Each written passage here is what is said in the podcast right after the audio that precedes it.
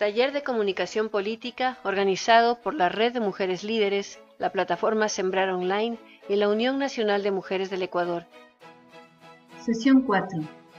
Planificación de la comunicación política por Elvira Salvador. Entonces, un poco para repasar lo que ya en otras presentaciones se ha, se ha dicho, ¿qué es la comunicación política? Eh, son todas aquellas actividades que tienen que ver con la transmisión de un mensaje político. En el caso de una candidatura, son todas las participaciones de la candidata que pueden ser reproducidas en medios de comunicación y pueden alcanzar otros públicos en privado, que el privado.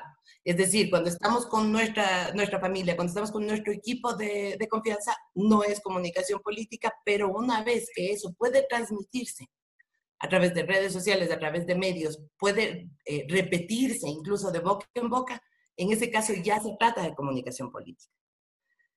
La comunicación política es el arte de transmitir para posicionar a una candidata de manera eficiente para que logre un óptimo resultado. Yo digo que es un arte. ¿Por qué? Porque eh, no siempre responde a mediciones concretas, a números, no siempre responde a, cosas eh, tácticas o estratégicas que uno pueda diseñar de inicio muchas veces depende del olfato y de cómo nos manejemos nosotros ya en contacto con la gente. En el quehacer político, todas las actividades son políticas, por lo tanto, una correcta comunicación nos ayuda a lograr mejores resultados y lograr ese posicionamiento que queremos en la pupila del público. Pueden ver aquí que los tipos de comunicación política son, son tres, básicamente. La proactiva, la reactiva y la contable. Vamos a empezar por la proactiva. La proactiva lo que pretende es dejar en nuestras manos la capacidad de comunicar. Es decir, si es que nosotros informamos, es lo que hablábamos hace un, hace un, momento con Ana, sobre el tema de la, de la crisis que estamos viviendo ahora. La comunicación en una crisis, por ejemplo, tiene que ser proactiva. Es decir, el, el, el, gobierno, el ente, el candidato, el tiene que eh, ser el primero en darle información de manera de golpear primero, de tener un impacto inicial. Existe también la, la, comunicación reactiva, que lo que hace en cambio es dar respuesta a los hechos que suceden, a las cosas que se dicen, a los escándalos que se presentan. Y se supone que debe, debe cumplir con una eh, planificación previa, digamos, con algún tipo de estrategia que deberíamos tener preparada para ese tipo de situaciones. Y luego está la contable. La contable se refiere a la, eh, básicamente es a informar las cosas que nosotros hacemos, ¿no es cierto? Lo que es, uh, dar cuentas de lo que nosotros hacemos. Eh, básicamente la, la, la, comunicación contable lo que hace es eh, hablar de números, de cifras, de aquello que vamos haciendo en el día a día. Esto, esta comunicación contable lo que hace es reforzar la imagen del, del emisor del, del mensaje eh, de una forma muy política porque el público lo que hace es ya saber en qué está, ya tener una idea de que esa persona está trabajando y que está haciendo las cosas que tiene que hacer. Entonces, todos estos tipos de comunicación son importantes y tenemos que estar preparados para ellos. Pero de todas formas, mi recomendación siempre es seamos proactivos. Seamos proactivos, informemos. Es preferible informar en exceso que esperar un golpe y responder. Acuérdense que el que primero golpea, golpea dos veces. En cuanto a la determinación de públicos, em, ¿qué, es la determinación de públicos? Es eh, el, a quién estamos hablando. Es determinar a quién necesitamos dirigirnos y a quién queremos convencer con nuestros mensajes. En este caso, para determinar nuestros públicos, tenemos que tener un conocimiento del público bastante profundo. Eso quiere decir, por supuesto, que nos vamos a ir a, la data demográfica, que es básicamente data que viene de los censos o de, investigaciones de campo. Eh, tenemos que pensar, por supuesto, en nivel socioeconómico, en edad, en ubicación. En, eh, al hablar de ubicación, por supuesto, estamos hablando de geografía, es decir, dónde está nuestro, nuestro consumidor de mensajes. El nivel de educación es importante, por supuesto el sexo. Y de aquí, de esta información básica que, tenemos eh, a nivel demográfico, vamos a diseñar el perfil de nuestro, de nuestro público para poder llegar y cumplir con nuestros objetivos. ¿Qué es un perfil del, consumidor? Vamos a ir, definiendo más adelante, pero de lo que se trata es de eh, identificar en una persona, en, una descripción de persona, a todo un grupo de cientos o de miles de personas que, que comparten ciertas características básicas. Es decir, si tenemos eh, que llegar a una, por ejemplo, estamos en una campaña política de provincial para prefecto. Y em, nosotros lo que queremos es definir a qué personas estamos hablando, a cuántas personas necesitamos llegar primero y luego qué tipo de personas son. ¿Por qué es indispensable saber esto? Es porque tenemos que llegar con el mensaje de forma precisa. Aquí pueden ver, por ejemplo, este es, un dato de ejemplo de, eh, de, los datos que vienen de censo. Ustedes pueden ver, por ejemplo, en este, solamente en este cuadro, la distribución de la población a nivel urbano y rural. Y pueden ver el crecimiento desde el año 2001 hasta el año 2015 y cómo se va distribuyendo la población y, y además agregándose en la urbana y disminuyendo en la rural. Esto no es una sorpresa, siempre hemos sabido que, finalmente el, área urbana es, tiene más una demografía mucho más, eh, digamos, espesa y que lo rural eh, eh, cada vez tiene menos gente. Es tremendo este dato porque sabemos que la migración de lo, urbano, rural a lo urbano sigue, sigue funcionando exactamente igual que en los 70 incluso que se va, se va empeorando el tema con el tiempo. Esta es información, por ejemplo, que nos sirve muchísimo para poder definir dónde está nuestro, nuestro público y además cómo llegar a él. Una correcta determinación, espérense un momentito ya porque voy a mover las... Excelente. Una correcta determinación de públicos nos permite la mejor utilización del lenguaje y la imagen para llegar de manera comprensible a cada persona.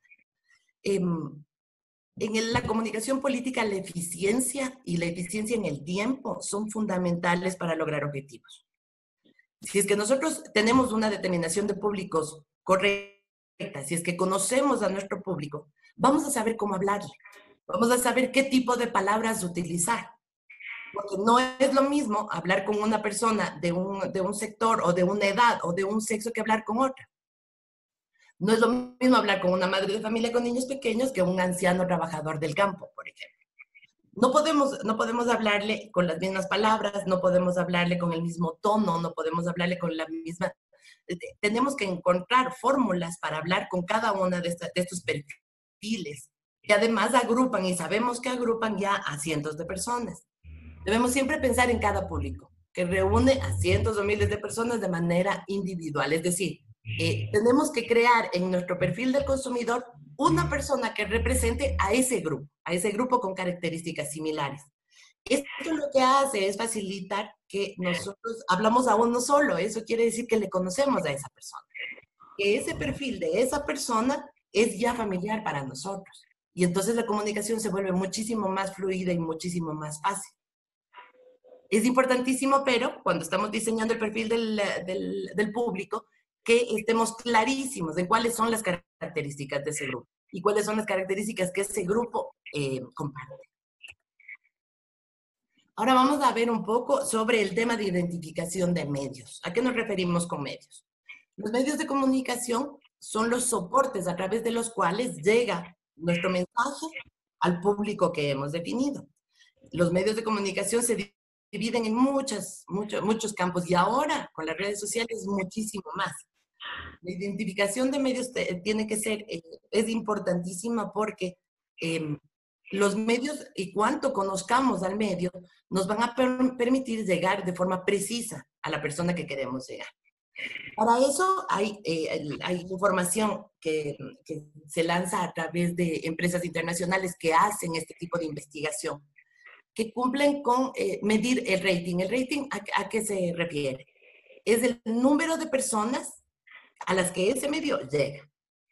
El rating es un dato confiable y es un dato numérico porque eh, estas empresas internacionales certifican que el, que, el, que el, medio, que tal medio o, tal otro está llegando y esto lo hacen a través de unas máquinas y unos sistemas muy complicados con los cuales tienen contacto con, las, con algunos, eh, con una pequeña muestra de cada uno de los públicos.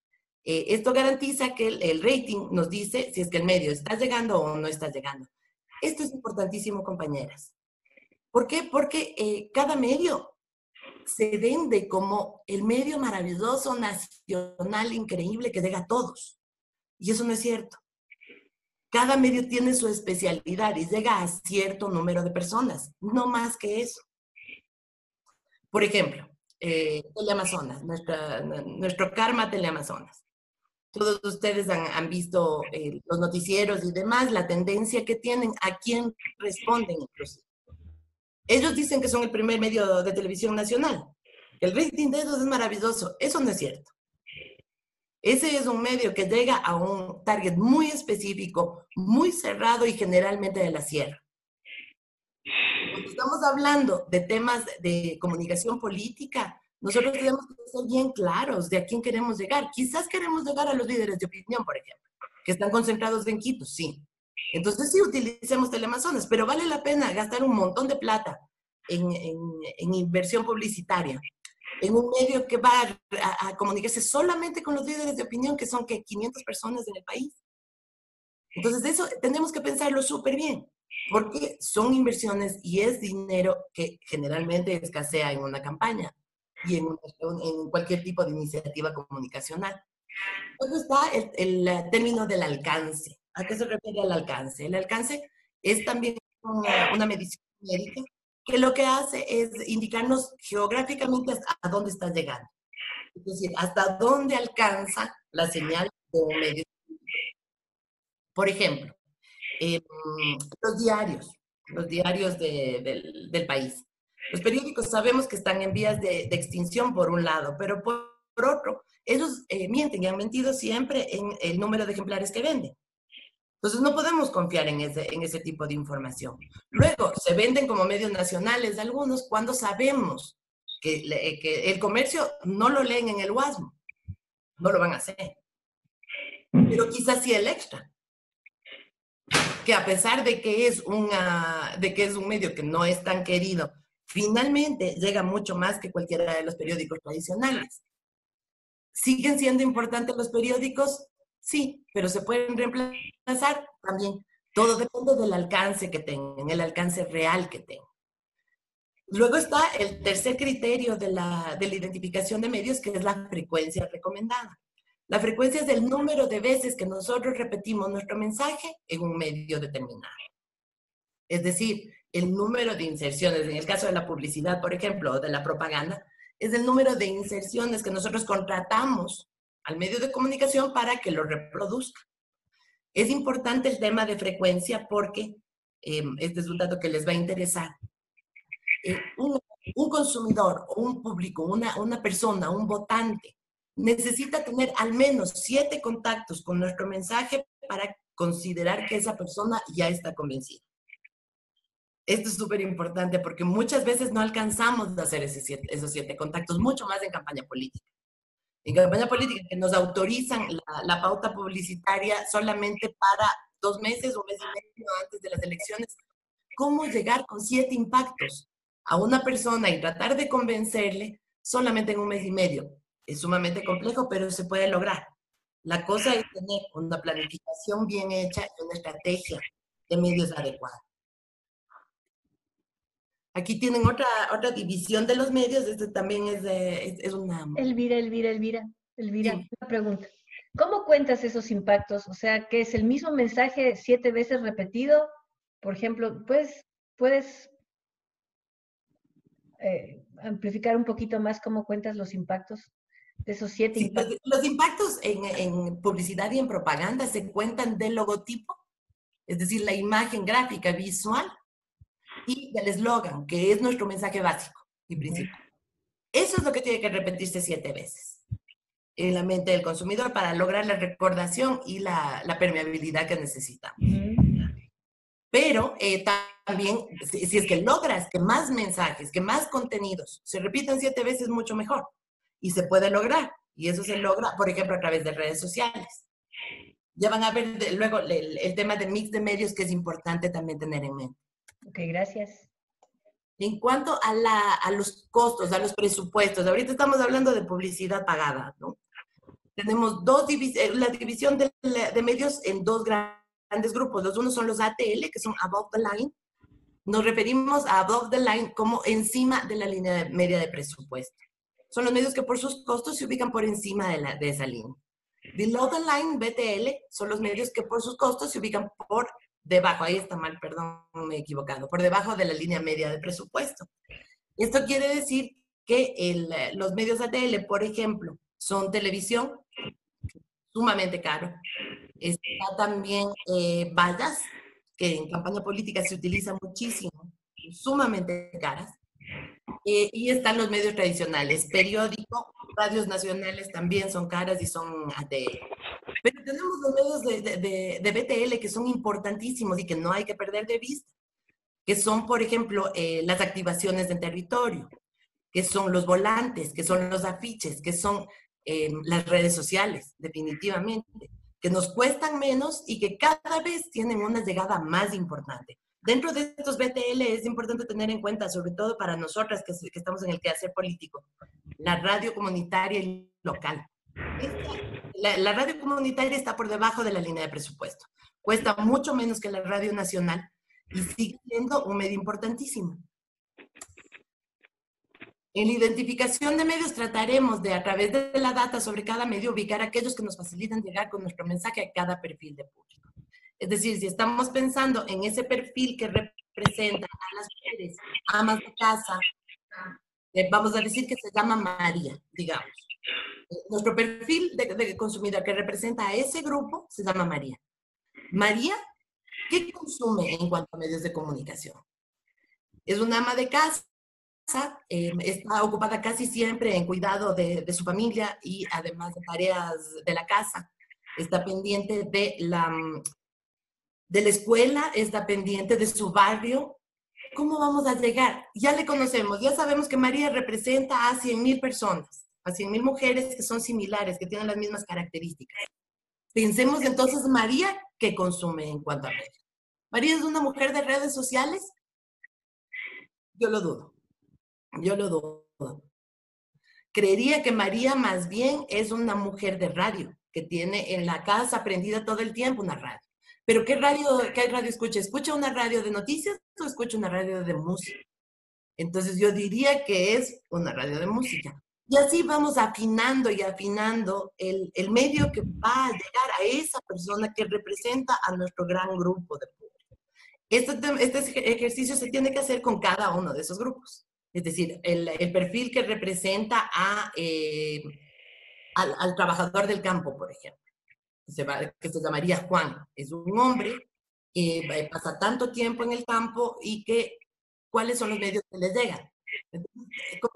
Es un ejercicio interesante y puede ser hasta divertido hacer este ejercicio, porque lo que logras es tú, sentada en, tu, en tu casa, saber exactamente con quién estás hablando y con qué, a través de qué medios vas a llegar donde, donde esa persona. Y luego, eh, si tienes platita, chévere, vamos a ponerle como publicidad porque ya sabemos por qué medio. Pero si no tienes platita, ¿cómo llegas? Entonces, así es que se va afinando, afinando y logrando una, una comunicación absolutamente eficiente. A veces será necesario utilizar más de un medio para lograrlo. Ahí anda Ana lo que, lo que decía sobre el tema de que eh, de, de, qué es lo que tenemos que incluir en, en un medio. Por ejemplo, eh, si es que tenemos que tener siete impactos con, una, con un grupo de personas, eh, probablemente esa persona va a ver eh, una valla todos los días que va a la, a la, oficina o que va de la casa al campo o que va de un lugar a otro. Puede ser que esa, que esa valla sea suficiente, pero quizás si es que en ese trayecto en el carro que ve la valla puede ser que se encuentre con que en la radio, en Radio América, que es la que oye todos los días, eh, te, le pasan una cuña en donde el nombre de que acaba de ver en la valla está repitiendo exactamente la misma frase. Entonces vas logrando que es, esa información vaya calando de forma mucho más profunda. Y esas repeticiones se van dando. Quizás no se va a repetir la cromática o se va a repetir la foto, pero se va a repetir la idea principal. En Ecuador el soporte de propaganda más eficiente que existe es la radio, que sigue siendo el principal medio para muchos sectores geográficos y demográficos. Hemos visto, por ejemplo, que a nivel eh, rural en los, en los sitios más distantes, más, más complicados de acceder, la radio sigue siendo el medio con el que se comunica la gente. En el Oriente, por ejemplo, incluso se mandan mensajes de una familia a otra, a un miembro de la familia a otro, porque es la única forma de comunicarse. Esos son medios fundamentales, esos son medios eficientes, esos medios que llegan de todas formas. Por otro lado, la radio tiene una ventaja que es que eh, te permite hacer otras cosas mientras estás escuchando. Puedes estar cocinando, por ejemplo. Estás cocinando y te estás oyendo lo que dice la radio. Algo te va quedando. Esto yo ya oí. En algún lugar me dijeron. Eso es lo que logra la radio, porque no te ocupa la, la vista. Entonces hay que tener pendientes esas cosas. Si bien la radio es un medio que también se supone que está en, en vías de extinción, sobre todo en el, en el primer mundo, eh, en el Ecuador sigue siendo el medio fundamental. Es sorprendente lo que la radio puede hacer. Hablemos un poquito entonces sobre la marca política. Ustedes habrán escuchado lo que es una marca, ¿no es cierto? Por ejemplo, la Coca-Cola. Por ejemplo, el detergente Deja. Eh, nosotros como consumidores eh, preferimos una marca, ¿no es cierto? Compramos una marca, la asociamos con nuestra vida, con, nuestra, con, nuestro, con nuestro quehacer diario. Y nos quedamos con una marca porque nos da buenos resultados, porque ya la conocemos. Incluso puede haber marcas mejores, pero conocemos esa marca y confiamos en ella. Y por lo tanto no nos vamos a cambiar. Lo mismo sucede con la marca política. La marca política lo que hace es es la combinación de características esenciales de un candidato o partido político. Sus valores, su forma de actuar, su oratoria, su gestión, todo aquello permite que este candidato, esta candidata, como quiero mencionarle yo en este, en este grupo, eh, se diferencie de los demás. Esto es súper importante porque el, el, efecto diferenciador es lo que hace que una marca sea... Ay, Dios mío. Ay, Dios mío. Yo sigo pataleando con este programa, discúlpenme. Espérense que tengo que cambiar esto al otro lado. la marca política bien diseñada y sostenida será determinante en la facilidad para lograr la penetración y recordación de la candidatura. Y recuerden que lo que buscamos desde eso es penetrar y recordar. El primer contacto, por ejemplo, con un mensaje eh, de, comunicación, lo que logra es eh, por, lo menos empezar una penetración. Pero la penetración se completa, entra directamente en la, en la mente de la, del público cuando logra recordar esa marca. Por eso es que es importantísimo la marca política. Ustedes pueden ver aquí algunos ejemplos. Les puse a mano derecha el, un afiche de la campaña de Barack Obama en Estados Unidos. Lastimosamente todavía Estados Unidos nos manda en cuanto a, a comunicación, ¿no?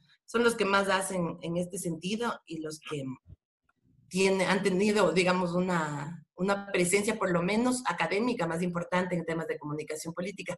Ahí pueden ver. el, el afiche dice el cambio en el que creemos.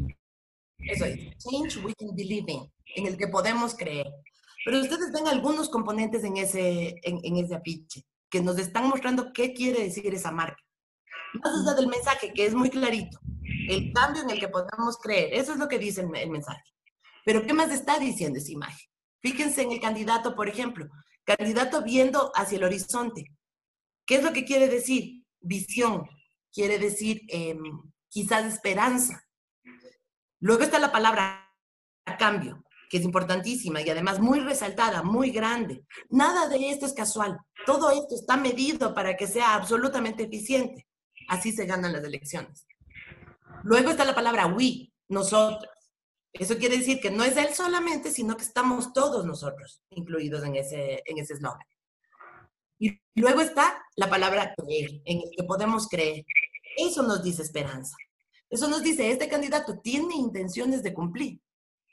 Por lo menos eso es lo que dice la publicidad. De ahí a que se cumpla, eso será, será otra discusión. Pero eso es lo que nosotros debemos lograr con una marca. Ahí les puse otros ejemplos también de lo que se hace en España, sobre todo em, en cuanto a, publicidad. Ahí pueden ver, por ejemplo, en el candidato de la derecha, cómo él, en lugar de estar viendo hacia el horizonte, está viendo a la cámara. O sea, te está viendo a ti. ¿Qué es lo que logra eso en cuanto a marca política? Es conectar automáticamente. Ese, ese candidato está hablando conmigo. Ese candidato me ve a los ojos. Ese candidato probablemente está diciendo la verdad. Entonces son diferentes conceptos que uno tiene que tener sumamente claros antes de armar nuestra marca política. Vamos a hablar un poquito sobre el diseño de mensajes. ¿Qué es lo que procura un mensaje? De lo que debe conseguir un mensaje. Llegar con un conjunto de ideas de la forma más rápida. Recuerden, compañeras, en comunicación no hay tiempo que perder porque el tiempo cuesta dinero. Siempre cuesta dinero. Conservar el mensaje original, eso, eso es fundamental. ¿Qué es lo que logra esto? Es darle fuerza, solidez a un mensaje. Si es que se repite y se conserva el mismo mensaje durante toda una campaña, eso al, público lo que le va a dar es la impresión de que en esa candidata se puede confiar. ¿Por qué? Repite el mismo mensaje, entonces no está mintiendo, no se olvida, ¿no es cierto? Las ideas deben ser directas y poderosas. Debemos olvidarnos un poco de cómo nosotros hablamos y empezar a hablar como, como nuestro público habla como nuestro público entiende de la forma más clara. Eh, un poco en, esto yo siempre utilizo el ejemplo de qué es lo que sucede con la información eh, del Banco Central, por ejemplo, cuando existía el Banco Central y que era el que dictaba absolutamente todo en temas eh, financieros y económicos del país. Cuando el Banco Central salía a dar una declaración en medios, no se les entendía nada. y esa es la verdad, no se les entendía nada. Solo hablaban de, de, macro cifras que a nadie le importa, que a nadie le afecta. Y el público no tenía ningún tipo de simpatía con ese tipo de información. Eso hemos aprendido nosotros y hemos aprendido con varios casos que conocemos perfectamente bien. Hablar como la gente habla siempre funciona mejor. Es mucho más directo y es más fácil de permear la, la mentalidad de la gente. Es decir, si nosotros eh, hablamos yo siempre me acuerdo de haberle oído a Ralph Murphy precisamente. Eh, habla a tu público como si fuera un niño de nueve años. Ese es el consejo que, que, se puede dar siempre a una, a una persona que quiera eh, entrar en el tema político. Piensa en que la otra persona tiene nueve años. Háblale con sencillez, con facilidad, con calidez, como hablarías a un niño. Eso siempre funciona. Las personas que, que, que tienen menos formación lo van a comprender. Esa es la gran mayoría. Y las personas que tienen formación también lo van a comprender y lo van a asimilar de forma amigable. Entonces, hablar en difícil no, no conduce a ningún lado. La importancia de las líneas argumentales, esto también es, es interesante. Las líneas argumentales en el Ecuador se empezaron a utilizar en el gobierno de Correa. Las líneas argumentales es, una, es un documento, es un documento impreso eso que lleva el candidato o lleva la, la persona que tiene a su cargo la vocería a todos lados. En estas líneas argumentales se, se incluyen todos los mensajes, tanto los sencillos como el eslogan, como los mensajes básicos, como todas aquellas ideas que tiene que relevar en su discurso. Es importantísimo porque esto es lo que logra que la repetición de mensajes sea constante. Es que la, candidata tiene en sus manos exactamente la misma el mismo formato de líneas argumentales va a poder salir al quite de cualquier entrevista regresando al mensaje que tiene que transmitir. ¿Qué quiere oír el votante? Esto, es lo que tenemos que pensar. Lo, que, lo que dice Schwartz es una frase muy, muy, muy sensible. La cuarta sensible. Mensajes políticos exitosos provienen de la mente de los votantes.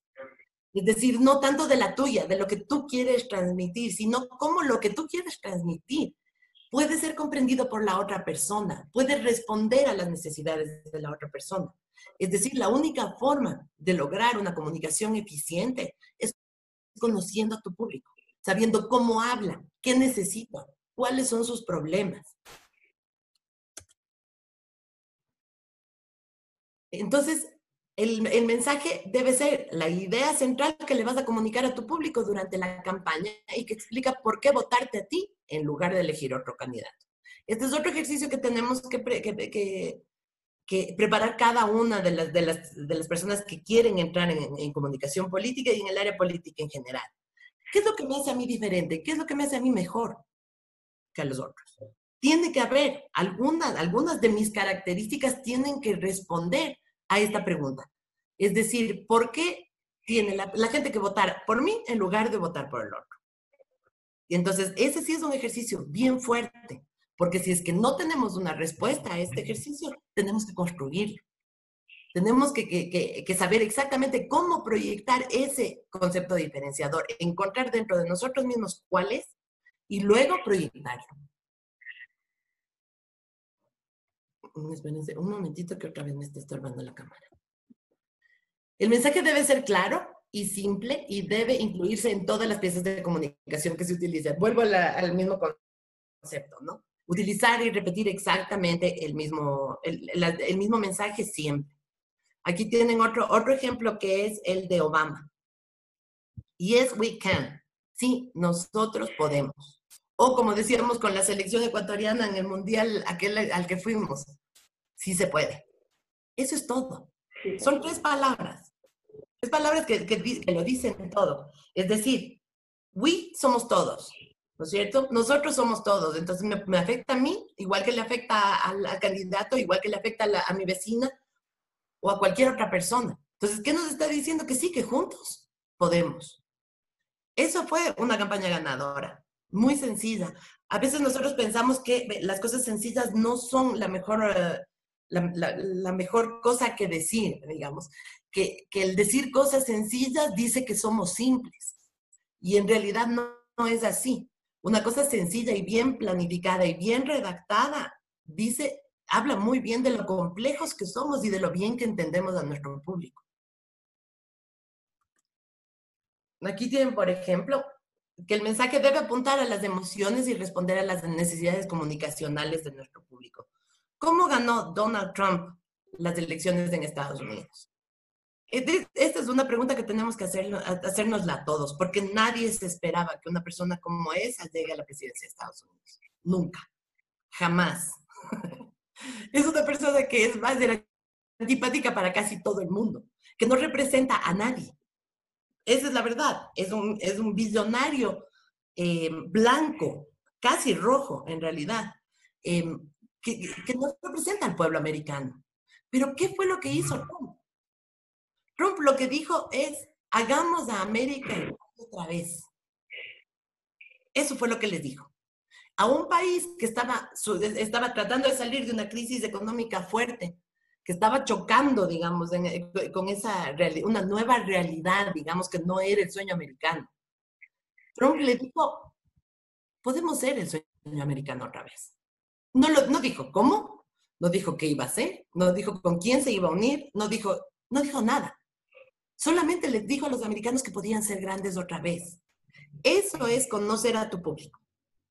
Eso es saber cuál es el mensaje que llega absolutamente a todos, cuál es el deseo, la añoranza que tiene emocionalmente el público.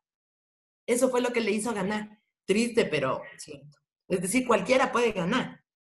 La cosa es hacerlo súper hábilmente. Aquí tengo un ejemplo en cambio, en cambio negativo. El mensaje debe ser responsable porque deberá ser cumplido en el futuro y el público tiene memoria. Aquellos que digan que los ecuatorianos no tienen memoria están equivocados. A lo mejor los ecuatorianos somos perdonadores. Eso sí puede ser. Que decidimos poner en un compartimiento del cerebro los rencores y las tristezas. Pero no nos olvidamos. Nunca creamos que el público se olvida de las cosas. León, por ejemplo, León Febres Cordero ofreció pan, techo y empleo.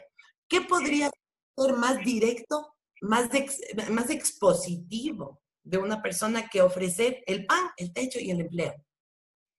Eso es una comunicación irresponsable. ¿Cómo iba a lograrlo? Era imposible. No lo logró. Y así es como la gente le recuerda. Finalmente ofreció una cosa y no la cumplió. Nunca más los socialcristianos volvieron a estar en el gobierno. Esto es por algo, no es casual. La repetición de mensajes es fundamental porque eso facilita la penetración en la mente del público y logra recordación. Nuevamente, vamos a lo mismo. Repetir, repetir, repetir. Ahora, ¿cómo se logra una comunicación política eficiente? Es a través de la comunicación, de la planificación. Ustedes saben perfectamente que la planificación, ya en el Ecuador, la planificación se está tratando en serio. Se, empezó a tratar en serio, luego se dejó de tratar en serio, es una lástima, pero creo que la planificación, ya casi todos nos queda claro que planificar es la única forma de lograr objetivos de forma rápida y eficiente. La, planificación de la comunicación es fundamental para lograr los mejores resultados en el más corto tiempo. Nuevamente, es importantísimo el, el, tema del tiempo. Cuando estamos hablando de política, tenemos siempre tiempos demasiado cortos. Incluso cuando antes, cuando se podía hacer campaña desde un año antes, ese año era poco. Entonces, el, tema tiempo es fundamental. Tenemos que lograr acortar tiempos y lograr objetivos dentro de una, una celeridad brutal. Hay que ser rápidos. La eficiencia de la comunicación en el tiempo nos permitirá optimizar el presupuesto de campaña y el tiempo de la candidata, ambos generalmente escasos. Esto es sumamente importante. Nunca tenemos suficiente plata, eso no existe. El presupuesto siempre es más bajo de lo que quisiéramos. Y eh, toda campaña cuesta.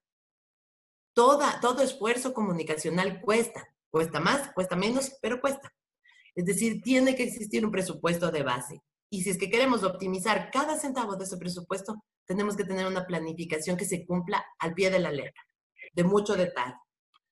La planificación de la comunicación además ayuda a optimizar el tiempo del equipo de trabajo y manejar de mejor manera la frustración y el estrés. Entonces es lo que tenemos que tener súper pendiente cuando entramos en política y cuando estamos en, temas de comunicación política. Y, la frustración es muy frecuente. La política es una, una carrera de larga distancia generalmente. Y nosotros tenemos que ir construyendo paso a paso. Y la gente se frustra. La gente se frustra menos cuando sabe que está siguiendo un plan, que está siguiendo unas fechas determinadas que se van cumpliendo. Y espera que al final se cumplan los objetivos, ¿no es cierto? Nosotros lo que tenemos que mantener es el espíritu alto dentro de todo el equipo. Por otro lado, el tenemos también que hablar del tema del, tiempo de la candidata. Cuando se habla de una campaña política, el tiempo es, es fundamental dentro de la agenda de la candidata. La candidata no puede estar en todos lados al mismo tiempo, no puede. Nosotros como equipo de comunicación podemos estar en todos lados al mismo tiempo, sí se le puede ayudar, pero ella es fundamental y su presencia es fundamental en casi todos los pasos de la campaña. Por eso es que hay que planificar bien y tener una agenda perfectamente exacta con la candidata para que esa candidata tenga la capacidad de descansar a veces, de reponerse, de poder continuar con, con entusiasmo y con alegría una campaña, porque eso se traduce finalmente en el mensaje que se da. Aquí pueden ver cuáles son los elementos de la planificación de la comunicación. Esto es lo que siempre se incluye en una planificación. El gran objetivo general, este, es importante porque em, tenemos que diseñarlo súper bien. Es como cuando estamos hablando de misión y visión de una empresa. Cuando hablamos de, la, de diseñar la, la misión, siempre nos demoramos 100 horas. 100 horas de muchas personas muy inteligentes pensando. Eso es lo que pasa como objetivo general en una campaña. Tenemos que saber exactamente qué es lo que queremos. Por ejemplo, em, van a ver en el, en el ejemplo que les pongo a continuación ganar las elecciones seccionales en el 2022. Por ejemplo, ese puede ser un, objetivo. Pero quizás más realista, más inteligente sería decir posicionar a la candidata a largo plazo para la consecución de una carrera sostenida en la política durante los próximos 20 años. Por ejemplo, entonces, eh, eh, ese, es el nivel de detalle al que tenemos que llegar en el objetivo general. Tenemos que ser súper claras en qué es lo que queremos a largo plazo, a mediano plazo y a corto plazo. En cuanto a los objetivos específicos, aquí sí nos vamos al detalle, nos vamos a, lo puntual que queremos lograr durante esta campaña, ¿no es cierto? A cada objetivo específico van a, van, van a, corresponderle diversas acciones, generalmente más acciones, muchas acciones a cada objetivo específico. Luego están los públicos. La determinación de públicos es fundamental porque eso va a definir tanto el cronograma, cuanto los medios y cuanto el responsable. El cronograma es fundamental, sobre todo en el tema de eliminar la incertidumbre del equipo de trabajo. Un equipo de trabajo que sabe a dónde va y que sabe en cuánto tiempo tiene que llegar, trabaja mucho más eficientemente que un equipo que está un poco solo siguiendo órdenes. Es bien importante, además, que el equipo esté al tanto de esa planificación que esa planificación esté en grande, en la sala en donde trabaja todo el mundo, que se le puede ver y que además se puede dar seguimiento. Entonces, el, el, tema de medios también es importante porque eso eh, nos permite actuar rápidamente en qué es lo que estamos haciendo. Si se trata de una acción de publicidad para este objetivo, eh, tenemos que estar en medios con las piezas necesarias, con el presupuesto ya pagado o por pagar, ya negociadas eh, los costos. son algunas cosas que, que dependen de, de, la determinación de medios dentro de la planificación. Y luego, el, siempre y nunca bien ponderado responsable de cada actividad. Eso es fundamental porque es la única forma en que las cosas funcionan. Tiene que haber una persona que se hace cargo y que va a empujar un proceso siempre de forma directa. Eh, no solamente porque, porque es más eficiente, sino porque vamos a tener a quien reclamarle después que también es útil. Entonces, aquí tienen, pueden ver una, un, un mes tipo, una planificación de la comunicación en un mes tipo.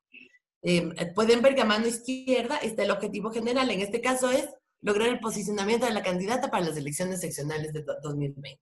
Eso es lo que, lo, que habíamos hablado antes. Como ven ustedes, el objetivo general cubre todo el plan. Ese es el objetivo para toda la planificación que tenemos en este cuadro específico. Luego vienen los objetivos específicos, que pueden ser posicionar el rostro, lograr la difusión de los principales mensajes, lograr la recordación del eslogan de la candidata, lograr una impresión positiva de la, de la candidata frente a su público, conseguir la mayor cantidad de votos de los habitantes de la provincia. Y fíjense ustedes cómo ahí tenemos ya una fila que se llama acciones.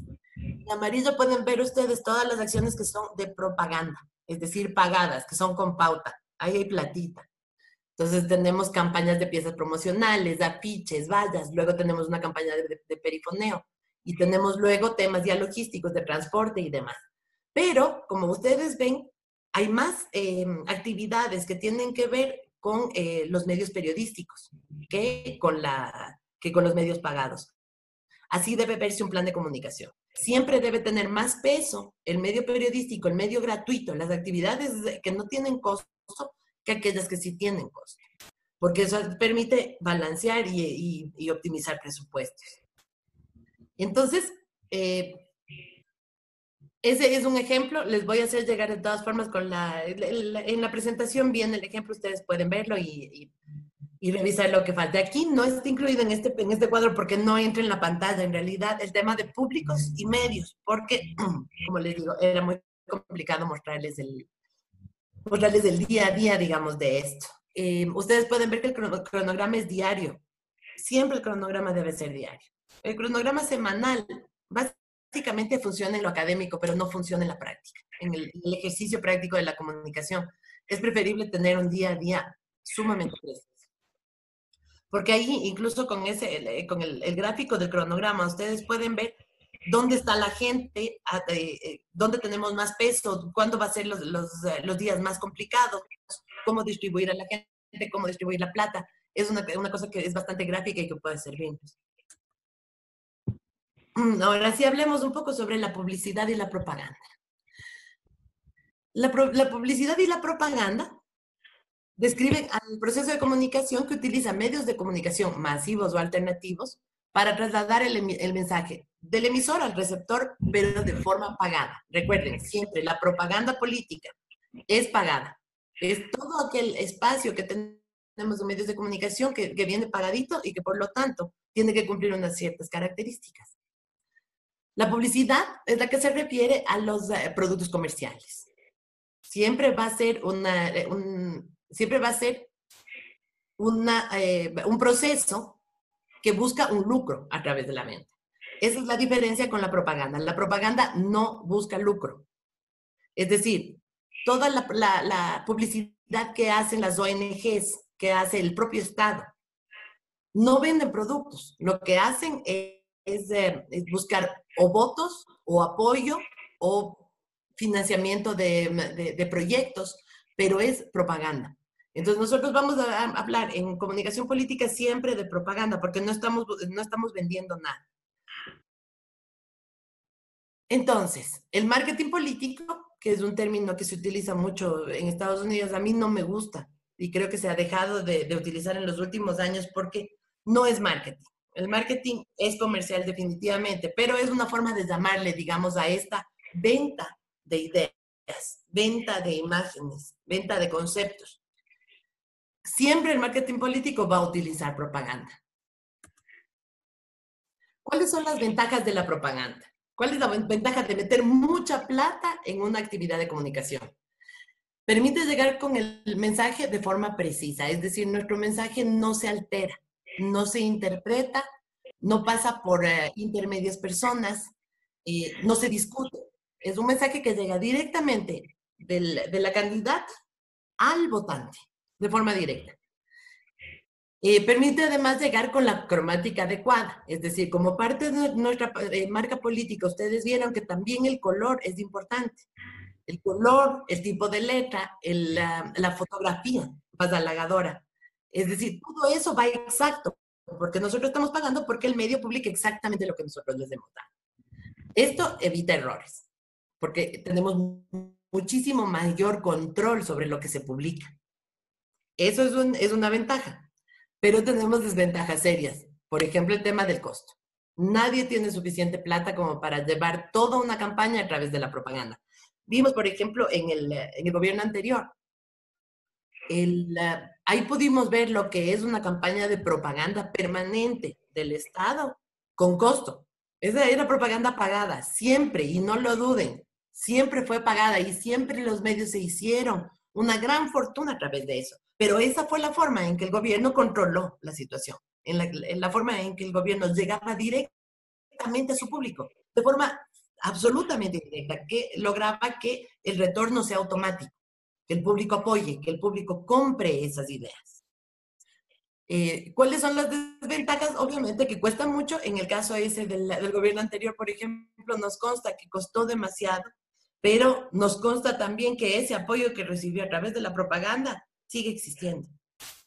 Es tal la permeabilidad de la, de, la propaganda, es tal la recordación que genera, que puede, tres años después, seguirse diciendo que está afectando.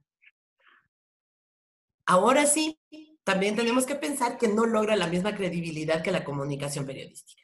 En la propaganda, como es una cosa directa, es decir, lo digo yo. Lo que yo digo puede estar, puede interpretarse. Puede el votante, por ejemplo, decir, Mm, no me suena, yo creo que no, no, tiene razón, no, no le voy a creer. Le llegó el mensaje de forma directa, pero no necesariamente le convencí. Esa credibilidad se logra a través de otras herramientas que junto con la propaganda pueden lograr un, mix que es realmente importante, que es realmente potente y que logra cumplir los objetivos. Aquí tenemos algunas de las herramientas. Por ejemplo, y fíjense ustedes eh, cómo, todo esto sigue aumentándonos los costos, ¿no? Sigue aumentándonos los costos de, la, de, una campaña. Tenemos que producir spots de televisión, tenemos que producir cuñas de radio, anuncios de prensa, tenemos que producir además toda la gráfica para volantes, regalos promocionales, incluso guiones de perifoneo, anuncios para redes sociales, espacios contratados, public reportajes. Eh, un poco para aclarar de qué se trata el, tema de espacios contratados. Ustedes habrán visto que en televisión sobre todo se utiliza el espacio contratado, eso quiere decir que alguien pagó por ese espacio. No es que el medio de buena gente lo está, le, está transmitiendo, es que el medio está recibiendo platita para poder transmitir. Eso mismo genera desconfianza. Tenemos también los public reportajes, que son eh, eh, el reportaje lo que es es una pieza publicitaria que imita al reportaje del medio. Sobre todo se utiliza en medios escritos, como revistas y como periódicos. Es decir, tiene un estilo periodístico, sin embargo, no es un, reportaje real, sino que es un reportaje armado y pagado por el oficiante, que viene a ser la candidata o que viene a ser el dueño de la, de la marca comercial que esté publicitando. Este, este tema es importante, compañeras. No es legal pagar a periodistas para que emitan eh, opiniones favorables. No es legal. No solamente es inmoral pagar a los periodistas. El pagar a los periodistas es ilegal. No se puede. Los periodistas no deberían estar a sueldo de nadie. La pauta, el dinero que entra a un medio eh, por publicidad o por propaganda, no tiene nada que ver con la línea editorial del medio. Es decir, un medio puede, puede estar publicando publicidad de una, de, por ejemplo, en el gobierno anterior, el comercio, em, todos los medios estaban publicando eh, propaganda del Estado.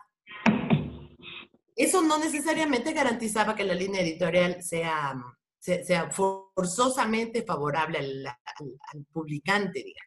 Entonces, eh, eso es eh, atentar contra la libertad de expresión. El creer que porque estamos pagando una pauta, tenemos derecho de decirle al periodista qué decir, eso es ilegal. Y que el periodista venga y nos diga, solamente te voy a hacer el reportaje si es que me pagas una pautita en la radio, eso es ilegal, compañeras. Es ilegal y es inmoral. Siempre en la propaganda debe constar el logotipo y el nombre del anunciante. Esa es la forma en que nosotros distinguimos una actividad de comunicación pagada de una periodística. Vamos a entrar un poquito en el tema de free media, de la comunicación periodística. Eh, esta, es realmente la fortaleza más grande que puede tener un candidato. Si es que una candidata es fuerte a nivel periodístico, puede estar garantizado su futuro en, la, lid, pública, porque em, una vez que uno supere y que domina el tema periodístico, puede lograr que los periodistas digan exactamente lo que quieres que digan. Y en ese caso, contamos con eh, el tema de credibilidad. Cuando un periodista interviene en un proceso de comunicación, lo que logras es tener un filtro de credibilidad que al usuario, al público, le convence mejor. Tenemos un, un término medio que lo que hace es un poco traducir la información desde el emisor hasta el receptor, pero de forma amigable. Entonces, eh, realmente es importantísimo y además es la única forma de lograr esa repetición, Ana, que, que hablábamos hace un rato, que, no se logra hacer a través de propaganda porque la plata no alcanza para hacerlo a través de propaganda. Entonces, lo que hacemos es reforzar nuestros mensajes a través de comunicación free media, en todas las entrevistas que podamos conseguir, en todos los boletines de prensa, en todas las ruedas de prensa, en la difusión de noticias a través de redes sociales, que también es gratuita. Además, las redes sociales pueden lograr que los medios periodísticos también reproduzcan esa noticia. Las reuniones con editorialistas, los viajes de prensa, esas son actividades que logran además em, ir, armando un andamiaje comunicacional de largo plazo que va a ser fundamental en la ley política todos los amigos que podamos ganar dentro de medios de comunicación van a ser realmente unos facilitadores en el futuro para que nuestro mensaje llegue. ¿Cuáles son las ventajas de la comunicación periodística? Es gratuita. Es gratuita y esa es, la ventaja suprema. Luego, logra mayor credibilidad que la propaganda. Como les decía, interviene una tercera persona, que es el periodista. Y el periodista tiene ya la credibilidad de su propio público. Entonces, si es que el periodista eh, em, publica la opinión del, político y la, transmite a la, mm, al público, a su público ya, ya, ya cooptado, digamos, lo que hacemos es lograr un tercer partido que lo que hace es facilitar la información y pasarla siempre de forma más creíble. Optimiza todos los eventos logrando máximo impacto. Esto es importantísimo. En la política, el evento eh, público es sumamente importante para lograr un montón de virtudes, ya lo vamos a tratar un poquito más adelante. Pero si es que logramos que esos eventos políticos le tengan el, impacto adecuado en medios de comunicación, lo que logramos es disparar y multiplicar ese impacto por 100 o por mil veces. Este, este tipo de, de, trabajo comunicacional involucra a los periodistas en la actividad de la candidata, lo que logra relaciones a largo plazo. Eso es lo que les decía a través de las, de las actividades que hacemos con periodistas, podemos lograr una, una especie de red que, que va a soportar al, al, al político, a la candidata en el momento de la crisis. Si es que nosotros tenemos buenas relaciones con los medios de comunicación periodísticos, tenemos básicamente una red que nos sostendrá en el momento crítico.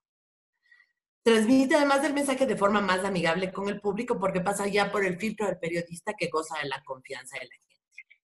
¿Cuál es la desventaja? Es que es menos controlable. Y en eso también tenemos que tener eh, súper pendiente el tema, ¿no? Eh, nosotros no podemos decir lo que piensa el periodista, no podemos decir lo que va, cómo, cómo va a recibir el mensaje. Por lo tanto, tenemos que hacer un trabajo sumamente profesional con, con los compañeros de la prensa, porque eh, de eso depende que ellos tengan una, una, una, una, vocación por lograr que nuestro mensaje llegue de la mejor manera. Se puede lograr. Eso, eso, a mí me consta porque lo he hecho en muchas ocasiones. Por ejemplo, la, no sé si recuerdan ustedes cuando hubo el conflicto de Angostura, del bombardeo de Colombia a Ecuador en Angostura, que hubo tantos muertos. Yo trabajaba en aquel momento en el Ministerio de Seguridad y armé un viaje de prensa con todos los corresponsales extranjeros en el Ecuador, eh, que, que, mandan las, sus, sus, noticias a las diferentes agencias internacionales. ¿Qué es lo que se logra con eso? Es que todo el mundo hable de lo mismo, ¿no es cierto? Entonces, lo que hicimos fue recorrer toda la frontera norte con este grupo de periodistas súper importantes, diciéndoles todo el tiempo qué es lo que tenían que decir, cómo debería ser, cuál era nuestro punto de vista, qué era lo que Ecuador perdió con esto. Y así fue que se logró que Ecuador tenga una fuerza a nivel de opinión internacional que fue fundamental en la toma de decisiones final y en las decisiones de la OEA. Entonces, eso es lo que se hace con una buena relación con los periodistas. Pelearse con los periodistas nunca, nunca es un buen negocio. Los eventos políticos. Son todos aquellos eventos en los que participa la candidata fuera del grupo cercano y que tienen por objetivo transmitir conceptos y lograr apoyos o votos. Nosotros todos conocemos lo que es un evento político, ¿no es cierto? Es un meeting, puede ser una, un, un, evento grande en una plaza, puede ser una reunión con un grupo de, de, específico de la población, puede ser un sinfín, recorridos, puerta a puerta, todos ellos son eventos políticos. Los eventos políticos generan amplia cobertura mediática en los medios, los periodistas. A cada evento político tenemos que ir llevando a nuestros periodistas, a los más amigables. De esa forma disparamos el evento puntual y logramos que, el impacto sea muchísimo mayor en la población. Si un evento es suficientemente atractivo, puede congregar a muchas personas. Recuerden que eso, eso es básico.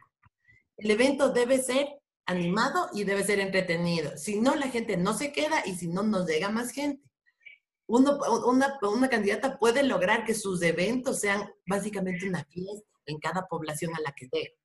Porque además de esto se transmite, cuando una, en, en, un lugar un evento ha sido un éxito, eso se va a transmitir como pólvora y en el siguiente pueblo le esperarán con más ilusión y serán más personas las que asisten. Pero el evento debe ser bien planificado y organizado. No se puede dejar ni un detalle al azar. Nada puede ser casual en un evento porque se expone demasiado a la candidata en este caso. ¿Cuáles son las ventajas de la, del evento político? Que acercan de forma humana y real a la candidata a sus públicos. Una cosa es lo que, lo que presenta y lo que proyecta una, una candidata en un medio de comunicación, en una publicidad, en una valla, que encontrarle frente a frente. Eso se ha demostrado ya que en el Ecuador es la forma de ganar elecciones. Eh, la gente, la candidata tiene que estar en el, en, el, en el campo, tiene que estar en el territorio. Fíjense ustedes, por ejemplo, un, un caso específico como es el de eh, Guillermo Lazo. Es una persona que mete una cantidad de plata brutal en, en, en, publicidad, que tiene unas estrategias de comunicación, sobre todo pagada, que son súper buenas, tiene grandes asesores, pero el hombre no logra tener contacto con la gente. Y eso se nota y se le ve todas las veces. Él no puede decir que sea una persona sensible, no puede ser que sea una persona humana, no puede no puede decir eso porque nunca está en contacto con la población. Y eso se nota, siempre se va a notar. Luego, la transmisión emocional de los mensajes solamente se logra de forma directa.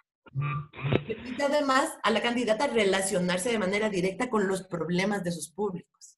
En cada, en cada evento de, de comunicación vamos a ver a la candidata escuchando los problemas infinitos de todo el mundo. Todo el mundo se va a querer acercar a contarle las penas, ese es el trabajo de un político. Escuchar, escuchar a la gente, escuchar a su votante, porque solo de esa forma va a poder comunicarse adecuadamente. Permite además al equipo de comunicación hacer mediciones sobre la receptividad del mensaje. Mientras la candidata está reunida con la, con, con la población, el comunicador tiene que estar midiendo, tiene que estar revisando, tiene que estar tomando notas de cómo la gente está reaccionando a los mensajes, de los comentarios que, escucha por fuera. Toda esa es información que en el siguiente evento va a poder aplicarse y que va a poder optimizar todos los presupuestos. En cuanto a las desventajas, el, el, evento político requiere un presupuesto y logística es importante, sobre todo tema logístico. O sea, una candidata que no cuente con un equipo logístico importante, realmente la tiene mucho más difícil. No es cuestión de llegar a una población y, tratar de, hablar con la gente. No, el evento, el evento político tiene que ser armado al detalle, tiene que ser eh, además analizado con una, con una avanzada logística previa que mida las temperaturas de lo que la gente piensa, de cuáles son los problemas, de qué es lo que van a decir. Porque si no, la candidata llega un poco desnuda a enfrentarse con la gente es indispensable que se realice la avanzada, en todos los casos con el fin de identificar actores de la comunidad y temas concretos. Eso garantiza tanto la seguridad física de la candidata cuanto la seguridad emocional dentro de una campaña. El taller de comunicación política es un aporte de la Red de Mujeres Líderes, la plataforma Sembrar y la Unión Nacional de Mujeres del Ecuador es una serie de charlas en los principios básicos de campañas electorales para asegurar la participación de las mujeres en la vida política. Esta serie llega sin costo gracias a la generosa colaboración de los expositores y los organizadores. El contenido de este audio es de propiedad del presentador, quien autoriza su difusión para fines educativos únicamente. Edición Red de Mujeres Líderes, ASOLíder, www.redmujereslíderes.com. Síguenos en las redes sociales como RML Ecuador.